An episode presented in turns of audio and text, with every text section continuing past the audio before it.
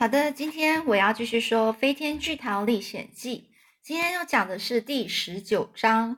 上次呢，在他们就是继续吃那美味的巨桃之后呢，大就在大家快吃饱的时候，蜈蚣突然大叫起来说：“快看，有个细细黑黑的有趣东西正在那边的海里游动呢！”这时候大家呢都转过头去看。蜘蛛小姐说：“有两个。”瓢虫说。有很多哎，蚯蚓忧心忡忡的问：“那些是什么？”绿色老蚱蜢说：“它们一定是某种鱼，也许它们只是想过来和我们打招呼。”这蚯蚓就大叫起来说：“它们是鲨鱼！我敢和你们打赌，那些一定是鲨鱼，它们要把我们通通吃掉。”就蜈蚣呢，嘴里就这么说：“你胡说八道！”声音听起来却有点颤抖，而且笑容也消失不见了。蚯蚓说：“我十分确定他们是鲨鱼，我知道他们一定是鲨鱼。”其实大家都这么想，只是害怕的不敢承认罢了。他们沉默了下来，而且呢，开始焦急的、很紧张的低头去找那些正围着巨桃慢慢游动的鲨鱼。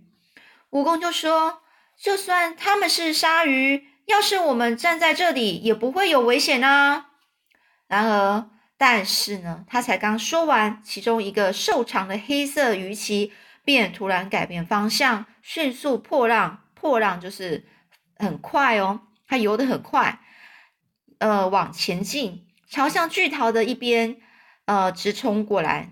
而那条鲨鱼。突然停下来，用两只邪恶的小眼睛向上盯着巨桃上的小伙伴们。这时候，他们全部大叫说：“走开，走开！你这个卑鄙的家伙！”但是呢，那条鲨鱼却慢慢的，几几乎是懒洋洋的张开大嘴，那张嘴大的可以一口吞下婴儿车，对准桃子大咬一口。大伙儿呢，全吓得目瞪口呆。这时候呢，所有的鲨鱼似乎听见了首领的指示，首领可能是最大那个大最大的那个头头，全都都全部都向巨桃游了过来，团团包围住了桃子，而展开了猛烈的攻击。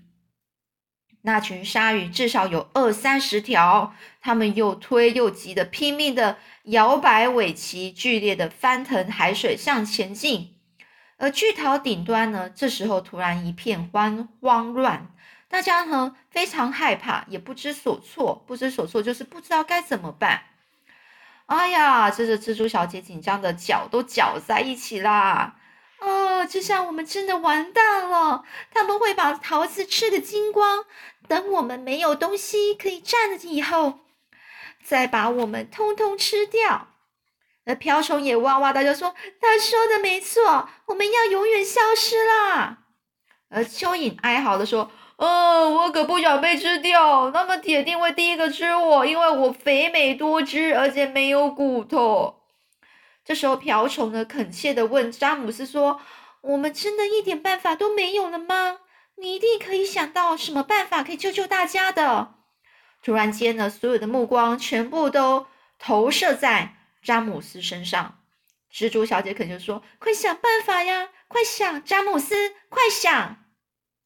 蜈蚣说：“快点，快点，快点，詹姆斯，我们一定可以解决这个难题的。”所有的眼神呢，都充满着紧张、焦虑，还有又满怀哀怜的希望的等待着詹姆斯。这时候，詹姆斯·亨利·特洛特慢慢的说：“嗯，有个方法，也许可以试试。”嗯，我不敢保证一定会成功哦。蚯蚓就大喊说：“告诉我们，快告诉我们！”蜈蚣说：“不管什么方法，我们都愿意试试看。快说，快说，快说！”就瓢虫就说：“大家安静，听听这个男孩怎么说。”詹姆斯，你说吧。大家围聚在詹姆斯身旁，一句话也不敢说。这时候，大家发狂似的叫喊说：“说啊，说啊，快说啊！”就在大家心急如焚的等待时，心急如焚就是心很急，就好像火一样快烧起来了。他们清清楚楚听见鲨鱼就在下方的海水中围绕着桃子冲撞，光是这样就快让大家吓破胆子了。而詹姆斯嘛，你快说啊！瓢虫耐心的哄着他。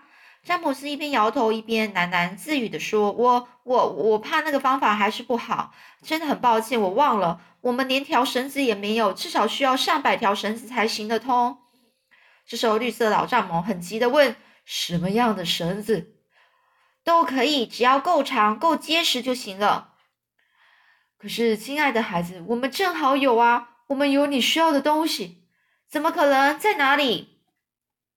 这时候，绿色老蚱蜢就大叫：“蚕呢？你没有发现那只蚕吗？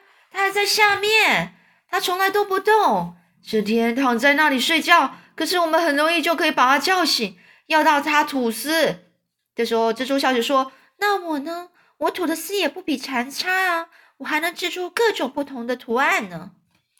你们俩能够能够吐出够用的丝绳吗？要多少有多少。”很快就能完成吗？当然，当然喽。够结实吗？非常结实，而且像你的手指手指头那么粗呢。可是为什么？为什么你要撕绳做什么呢？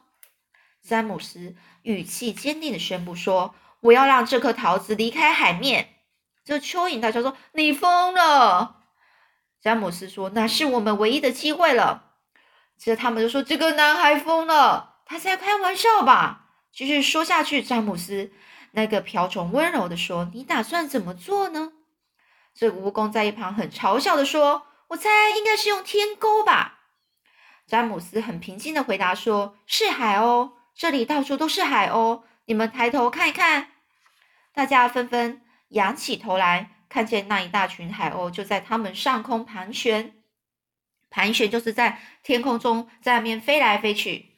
而詹姆斯继续说：“我要用一条长丝绳。”在丝绳的一端打个环套，在海鸥的脖子上，另一端绑在桃子的地头上。他用手指着指着桃子的地头，它就像一根很粗又短的桅杆，桅杆就是杆子，立在甲板的正中央。然后呢，我们要用同样的方法套住其他的海鸥，一只接着一只。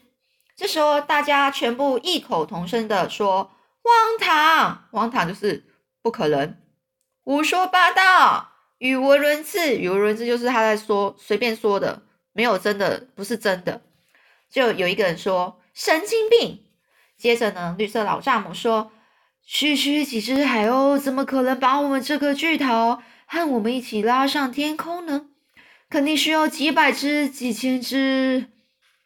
就詹姆斯就回答说：这里多的是海鸥啊。你们自己看看，我们大概需要四百只、五百只、六百只，甚至也许一千只。哎呀，我不知道，我我会不断的用丝绳套住它们，再绑住桃子的地头，直到我们可以离开海面为止。它们最后一定会把我们拉起来，就像气球一样。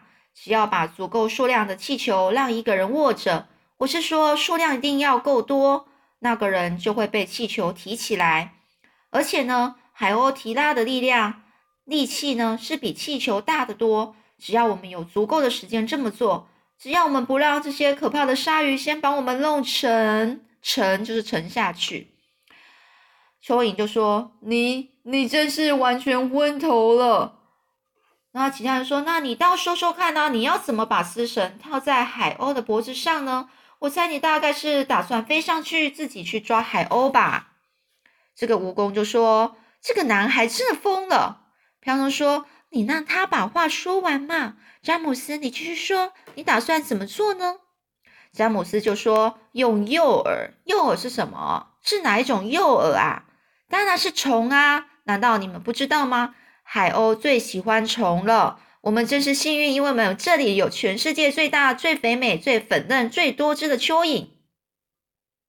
蚯蚓呢，便板着脸，就是很生气的闭。”呃，很生气的脸，就说着：“你可以闭嘴了吗？你说够了吧？”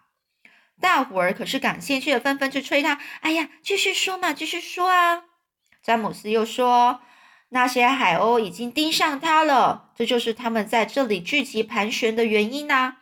可是他们不敢飞扑下来抓他，因为我们站在这里，所以我们要……